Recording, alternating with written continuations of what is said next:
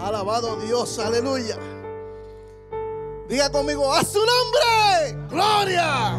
Santo Jesús.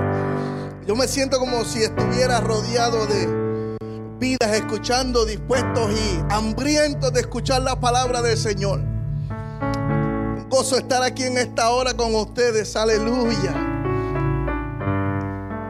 Y sé que el Señor está haciendo cosas grandes en nuestras vidas. Queremos entrar en la palabra del Señor en esta hora. El tema para el mensaje de hoy, victoria en la cruz. Yo soy su hermano en Cristo Jesús, siervo del Señor, el pastor Rafael Cruz.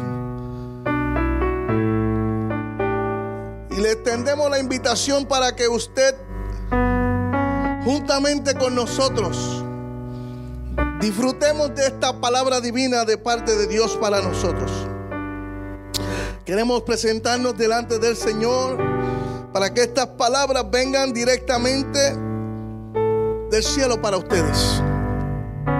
Padre del cielo, gracias Señor por tu presencia en nuestras vidas, Señor. Gracias por ese amor tan grande que tú nos has dado, Jehová. Con ese amor tan grande que tú pues has demostrado para con nosotros. Oh Señor, te adoramos, Señor. Y te glorificamos, Señor, porque has sido tan bueno y nos has salvado, nos has dado aliento de vida, Jehová. Nos has fortalecido, has bendecido nuestra familia, nuestra simiente, Jehová. Nos has prosperado, Padre amado, en todas las áreas de nuestra vida, Jehová. Y así yo como la iglesia testificamos, Padre amado, que tú eres el Señor. Jesucristo, tú eres Rey de Reyes y Señor de Señores. Fuera de ti no hay salvación. Gracias, Señor. Permite que esta palabra, Señor, llegue al corazón de estos oyentes, Padre de la Gloria. Y que permanezca en ellos, Jehová. Y que puedan, Padre amado, seguir disfrutando de esta palabra, Jehová. En el nombre de Jesús. Oramos, Padre amado, para que nuestros sentidos sean abiertos, Jehová. Que estos minutos que han de estar escuchando la palabra, Jehová, puedan permanecer, Señor, atentos a ella. En el nombre de Jesús. Ponemos la semilla, Padre amado. Trae el crecimiento en nombre de Cristo Jesús. Gracias, Espíritu Santo. Victoria en la cruz. El tema de hoy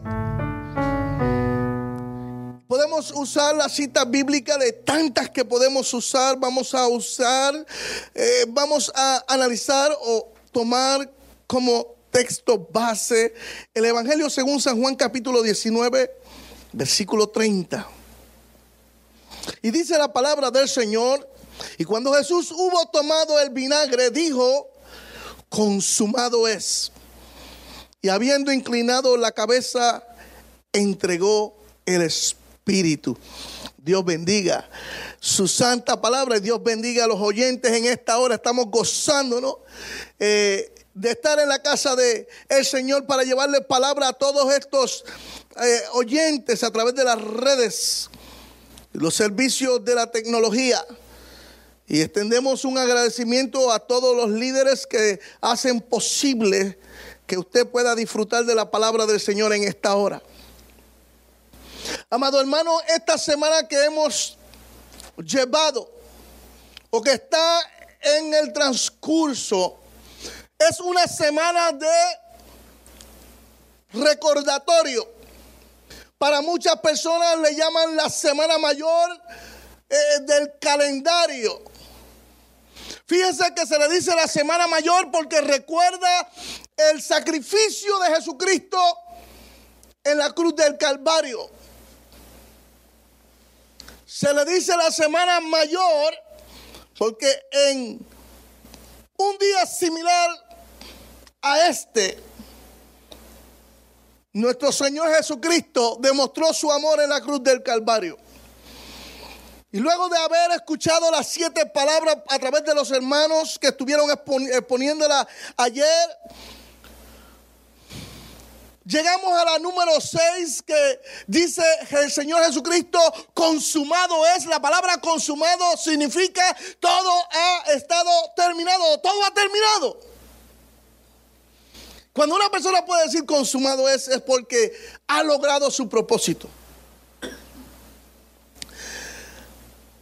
Y esta palabra me hace un llamado a recapitular el nacimiento, la vida, el ministerio, el propósito divino, su consagración y la completa sumisión y obediencia de nuestro Señor Jesucristo a, nuestro Padre Celestial. Fíjense que nosotros hablamos de victoria. Pero ser victorioso no es sinónimo de llegar primero. Fíjense que podemos ser victoriosos en una carrera y no necesariamente es que fuimos los primeros en llegar. Pero ser victorioso es cuando tú has logrado alcanzar la meta. Eso te hace a ti una persona victoriosa. Cristo Jesús, en su sacrificio en la cruz del Calvario, nos dio una lección de una victoria, la cual yo he recibido de parte de Dios este rema para ustedes en esta hora. En 15 áreas el Señor fue victorioso, aunque podemos ampliar en muchas áreas más. Pero fíjense que la victoria principal de Jesucristo en la cruz del Calvario era redimir al hombre, la salvación del hombre. De manera que la primera faceta de la cruz del Calvario en la victoria de Cristo Jesús fue redimir al hombre. Fíjense que todas las palabras que yo he puesto, de las 15 que he seleccionado, de acuerdo como la recibí de parte de Dios, las he usado en tercera persona y he usado el verbo para conjugarlo en tercera persona. ¿Y qué quiere decir esto?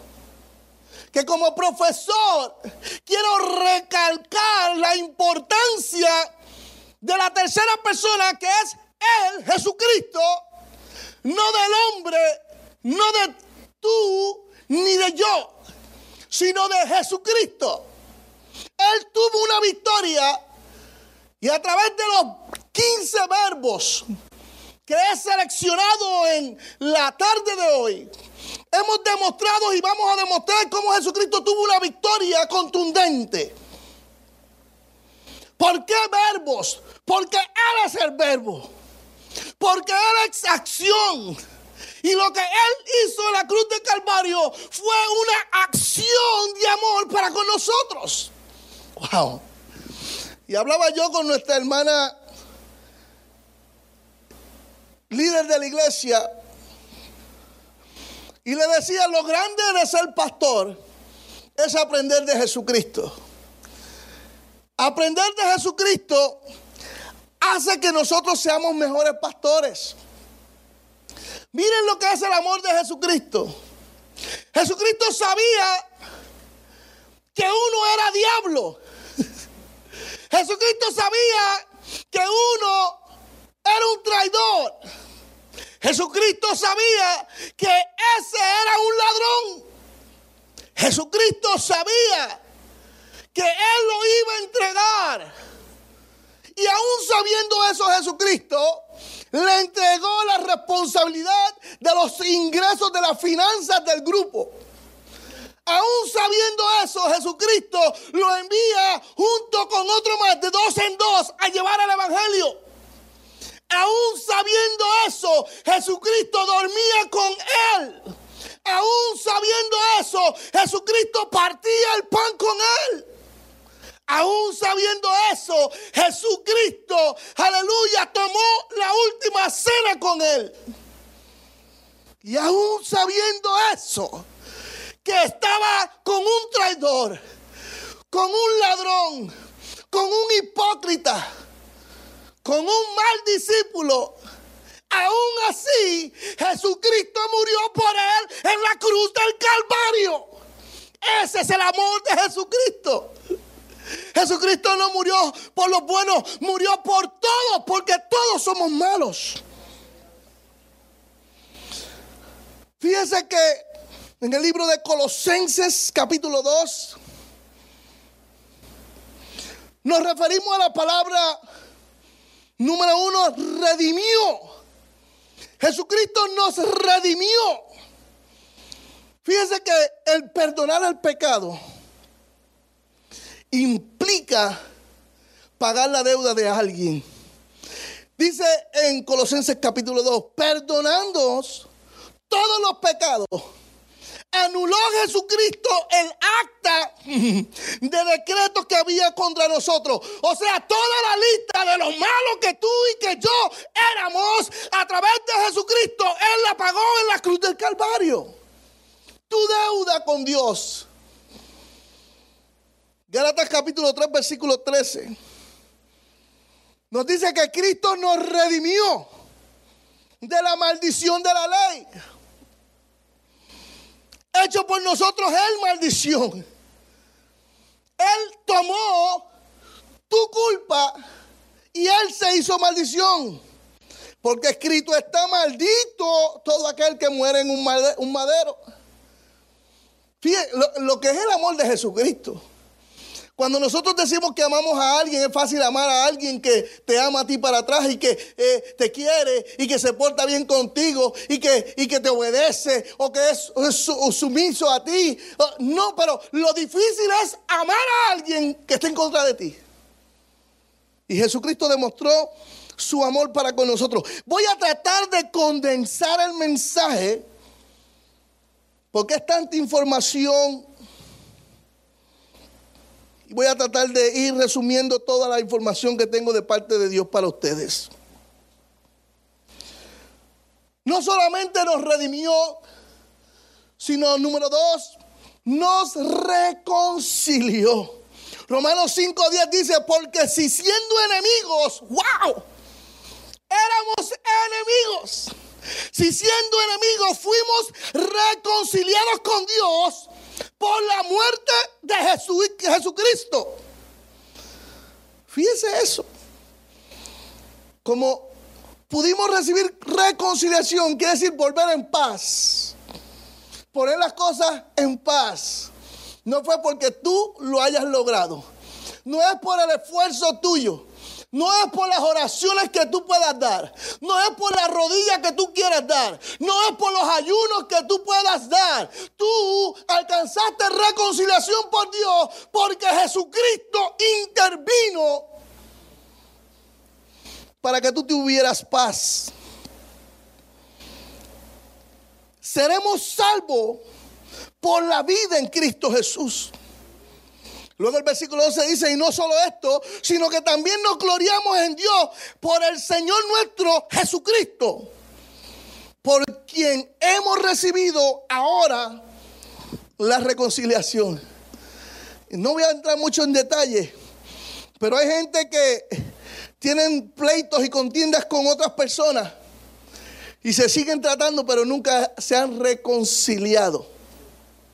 Y reconciliarse es llevar las cosas bien, vivir en paz. Entender que hubo un perdón y ha sido perdonado. ¿Qué otra victoria tuvo Jesucristo en la cruz del Calvario? Jesucristo expió nuestras vidas. ¿Qué es expiar? Significa remover o quitar los pecados. Quitar de nosotros la culpa. Y no solamente se quitó, aleluya, nos quitó la culpa, sino que Él se echó la culpa. Nuestra culpa, nuestra maldición, nuestros pecados, Él se los echó y Él se hizo maldición por nosotros. Bendito sea el nombre del Señor. Esto lo dice eh, Juan el Bautista cuando ve a Jesucristo que se acerca para ser bautizado y dice, he aquí el Cordero de Dios que quita el pecado del mundo. Eso se llama expiar, quitar el pecado. En Isaías 53, 5 al 6 dice, el castigo de nuestra paz fue sobre Jesucristo. Y Él cargó con todos nuestros pecados. Yo no sé cuánto podía cargar Jesucristo. Yo, yo, yo le digo algo, cargar la cruz no es solamente el llevar el madero, sino implicaba los pecados de todo el mundo echados en, en los hombros de Jesucristo. Alabado sea el nombre de Dios. Él cargó con todos nuestros pecados para que tú y yo seamos libres en Cristo Jesús y seamos libres de la condenación que acarrea el pecado. Porque la paga del pecado es muerte. En Hebreos 9:26 dice que Cristo apareció para quitar el pecado del medio. Quitar el pecado del medio de Jehová Dios y de la iglesia.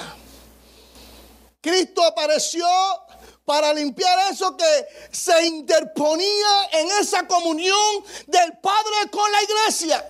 Cristo vino para quitar del medio aquel obstáculo que impedía una comunión con Dios como la tuvo antes de que el hombre pecase. Esa comunión que tenía Dios con el hombre, que fue interrumpida por haber comido del árbol prohibido. Fíjese, amado hermano, el Señor le dijo, Adán, no comerás del árbol de ciencia del bien y del mal, porque el día que comieres de él, de cierto morirás. Esa muerte se refería a una separación con Dios. El hombre tenía que morir y en algún momento de su vida el hombre no escuchó la voz de Dios y rompió esa relación con Dios. Jesucristo fue victorioso en la cruz del Calvario. ¿Cómo fue victorioso? Porque Él fue nuestra propiciación. Jesucristo propició. Wow. La palabra propiciar, fíjese que tanto espiar y propiciar, ambas están cogidas de la mano. Porque Espiar en el hebreo implica kipur. Expiar quiere decir kipur, que quiere decir quitar de o redimir. Y propiciar, capar, que significa cubrirte de. O sencillamente protegerte quitar la ira de Dios. Lo que significa, aleluya, expiar, que es remover el pecado.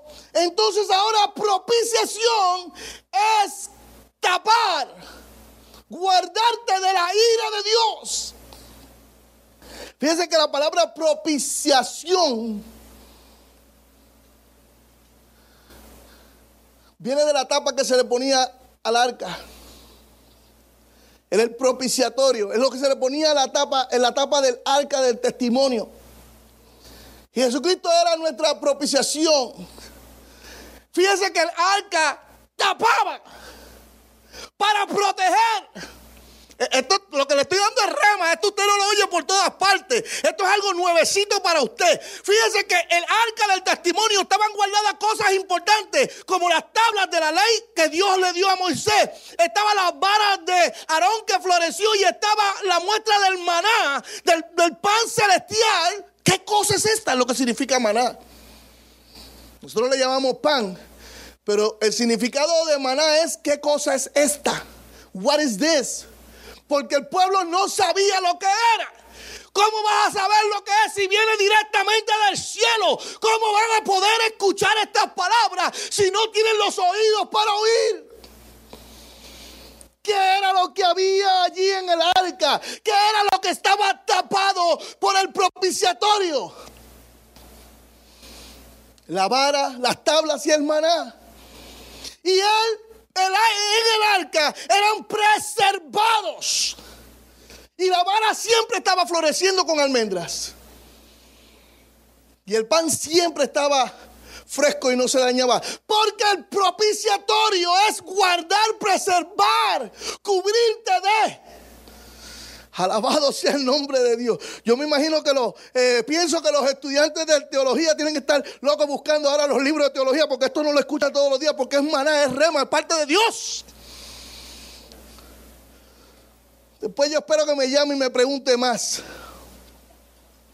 Hebreos 2.17 dice Jesucristo mismo como sumo sacerdote, pero igual a nosotros, sus hermanos, se humilló y se sujetó en obediencia para expiar nuestros pecados. O sea, saca los pecados, hace una expiación, nos limpia y ahora es nuestro propiciatorio, o sea, nos guarda de la ira de Dios. ¿Cuál ira? La misma ira que se manifestó cuando, aleluya, en los tiempos de Noé, la tierra fue destruida por agua. La ira que se demostró en los tiempos de Sodoma y Gomorra. La ira de Dios que se va a demostrar cuando esta tierra sea pasada por fuego y azufre. En inglés le llaman the wrath of God. La furia o la ira de Dios. Propiciar es quitar la ira. O sea, el juicio de Dios que caería sobre nosotros. Mientras que el pecado te hace culpable después de un juicio, tú te presentas delante del juez porque cometiste un error, un delito. Eres un criminal. Yo quiero que ustedes todos escuchen que antes de conocer a Cristo Jesús todos éramos unos criminales. Porque el delito que cometimos fue no aceptar a Jesucristo como nuestro Salvador. Pero vino Jesucristo nuestro abogado, nuestro sumo sacerdote y en lugar de sacrificar un animal para espiar nuestros pecados por un periodo de tiempo, él mismo, el sumo sacerdote, se entregó también como cordero para espiar nuestros pecados delante de Dios y ponerse en medio de esa furia e ira de Dios una vez por siempre. Bendito sea el nombre de Cristo Jesús. Y como en un tribunal todo culpable es sentenciado. Y es bíblico. La paga del pecado es muerte. Nosotros teníamos la sentencia de muerte por no estar unidos a Cristo Jesús o a Jehová Dios. Pero Jesús en la cruz del Calvario nos guardó de ese juicio. Y ahora nosotros no tenemos que pasar por el infierno. No tenemos que pasar por el lago de fuego. Y no tenemos que pasar delante del trono del juicio, aleluya, del juicio de Dios, donde condenará por los pecados y por las atrocidades que esta humanidad, sea grande, sea pequeño, sea rico o sea pobre, todos pasarán por ese juicio de Dios. Pero nosotros que hemos sido lavados y limpiados por la sangre del cordero, no vamos a pasar por ese juicio porque ya somos absueltos por la sangre de Cristo Jesús. A su nombre, gloria. Nos salvó. Nos salvó por gracia. El apóstol Pablo le escribe una carta a nuestro hermano Tito en el capítulo 3, versículo 5 y dice, Jesús nos salvó no por obras de justicia que nosotros hayamos hecho. No es lo bueno que tú te portes con la gente. No son las dádivas los regalos, las ofrendas, los diezmos, los regalitos que le hagan a los pastores, bien recibidos son, pero nada de eso te salva. Tú me puedes regalar un carro nuevo, un Porsche, un Mercedes, lo que tú quieras, pero eso no te va a traer salvación. Dice ahí claramente, Tito capítulo 3, versículo 5, no fuimos salvos por las obras que nosotros hayamos hecho, sino por la misericordia de Jesús. Jesús nos salvó de la muerte eterna, que era lo que sería la segunda resurrección nos salvó de su ira. Romanos 5.9 dice, estando ya justificados en su sangre, por él seremos salvos de la ira. A mí me encanta esta palabra de Dios. Yo no sé si usted la está disfrutando como yo la estoy disfrutando. Fíjese que Jesucristo fue el primogénito hijo de Dios primicia de los que murieron. Porque es la primicia de los muertos. El único que resucitó sin sangre. Y tomó su cuerpo y caminó en esta tierra y comió, aleluya, y compartió con los discípulos, pero un cuerpo glorificado sin sangre. Por eso es el unigénito Hijo de Dios, pero es el primogénito de los muertos. Porque todos aquellos que han muerto en Cristo Jesús también tendrán un y serán parte de la primera resurrección. Luego dice, bienaventurados los que no tengan parte con la segunda resurrección. El Señor nos salvó a nosotros de pasar por la segunda resurrección. Jesucristo nos dio una victoria en la cruz del Calvario. Es por eso que cuando yo hablo de Jesucristo, no hablo de una vida fracasada, aleluya, triste, aburrida, sino que hablo de una vida en victoria, porque Él venció en la cruz del Calvario y nos dio la victoria a cada uno de nosotros. Jesucristo, a través de su sacrificio en la cruz del Calvario, nos santificó nos hizo santos, no por nuestras obras, sino a través de su sangre preciosa, la cual nos lava, nos limpia de todo pecado. Por eso somos llamados los santos de Jesucristo. Jesucristo en la cruz del Calvario venció al diablo, venció a la muerte, venció a los demonios, venció a las potestades. En Colosenses 2.15 dice, y despojando a los principados y a las potestades, los exhibió públicamente, triunfando sobre ellos en la cruz del Calvario. Fíjense lo que es morir en la cruz para Jesucristo.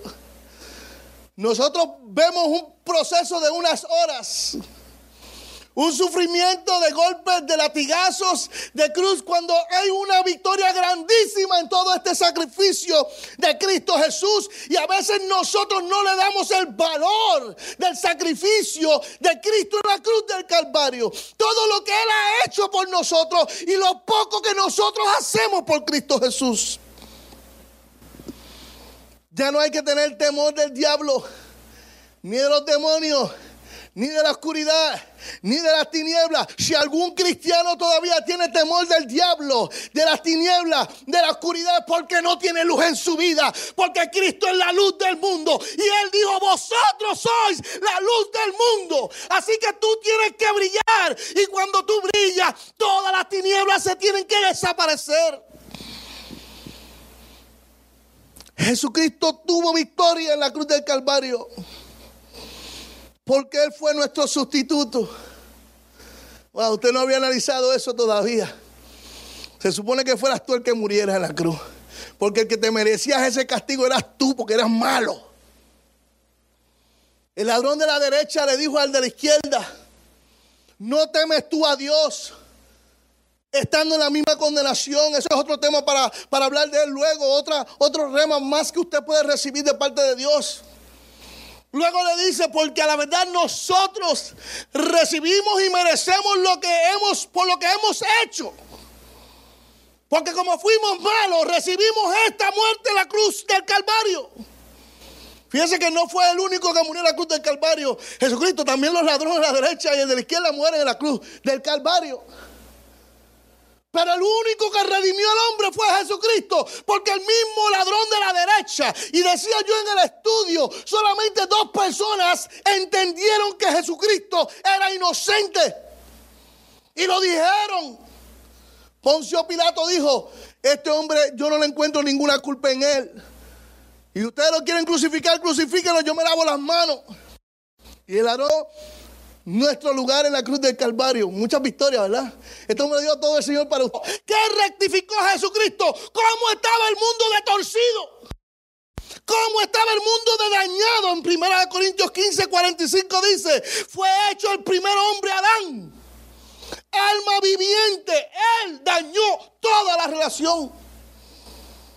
¿Qué peso le cae a Adán? Ah? Pero luego dice que Jesucristo el postrer Adán, espíritu vivificante. Fíjese que el postrer Adán es vivificante. Y el primer Adán trajo muerte.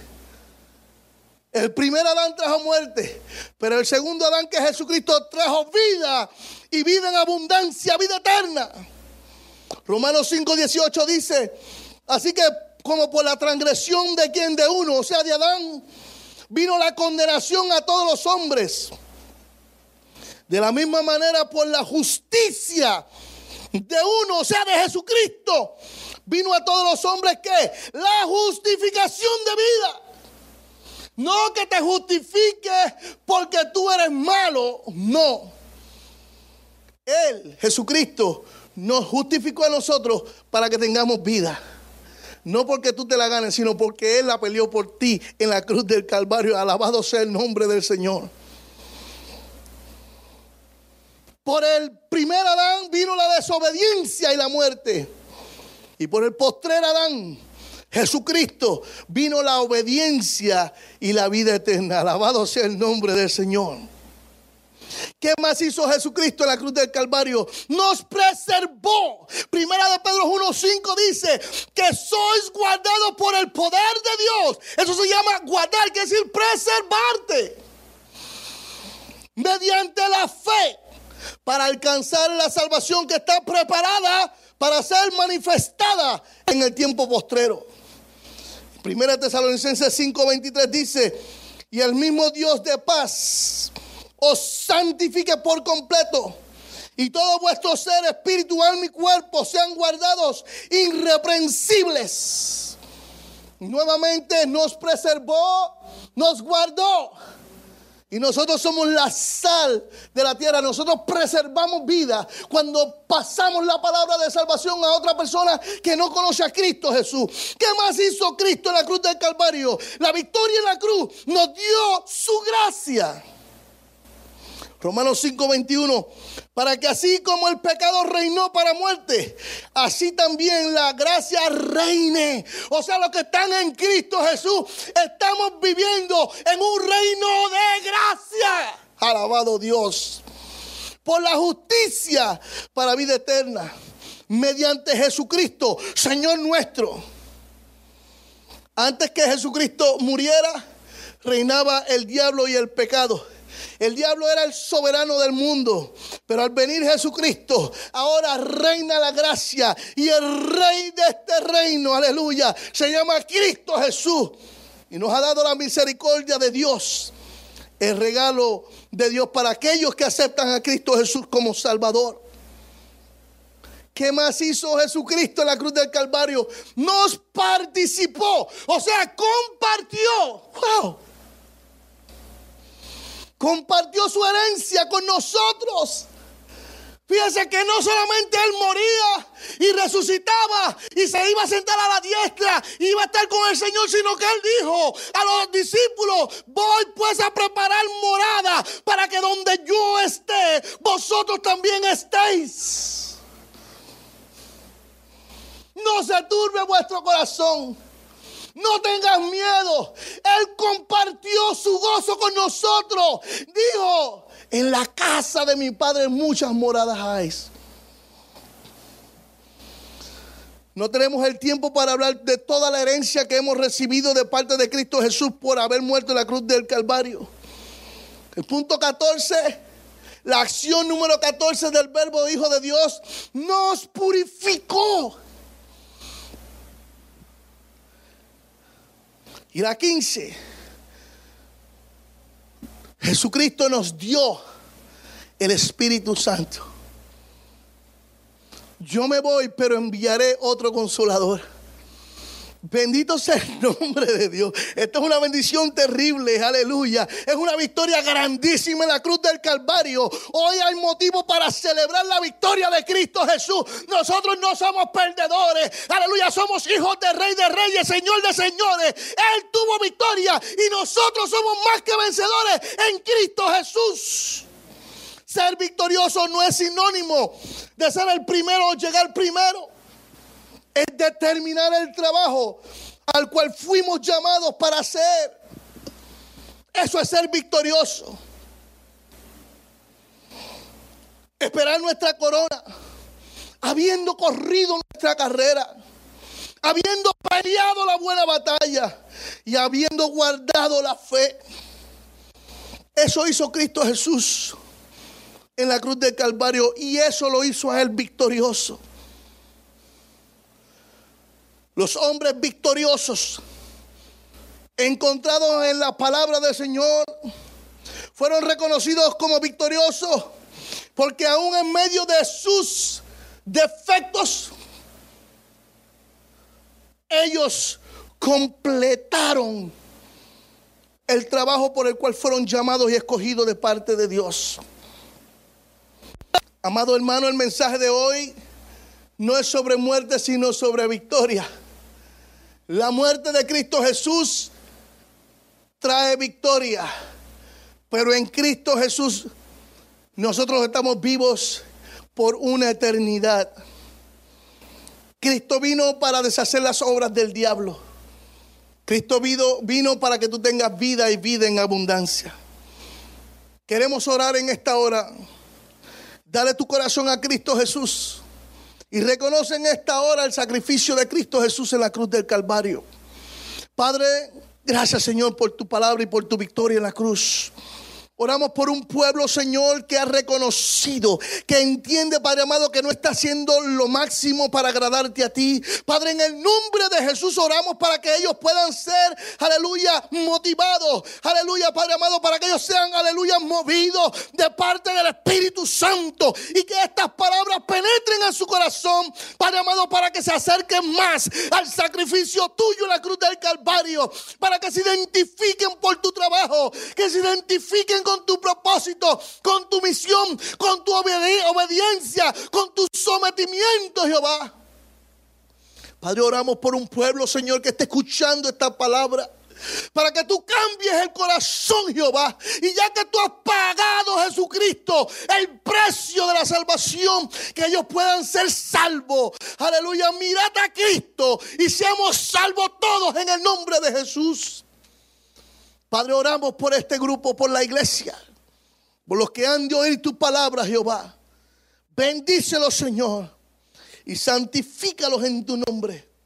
Sálvalos, Jehová, en el nombre de Jesús. Amén, amén, amén.